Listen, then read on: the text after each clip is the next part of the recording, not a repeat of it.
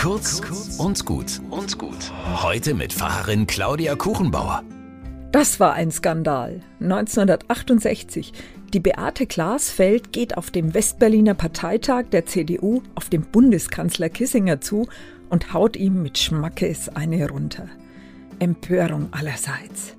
Aber auch Beate Glasfeld war empört. In der Bundesrepublik darf doch kein Nazi Kanzler sein. Ihre Aufklärungskampagne über Kissingers Rolle im Nationalsozialismus hat die breite Öffentlichkeit nicht erreicht.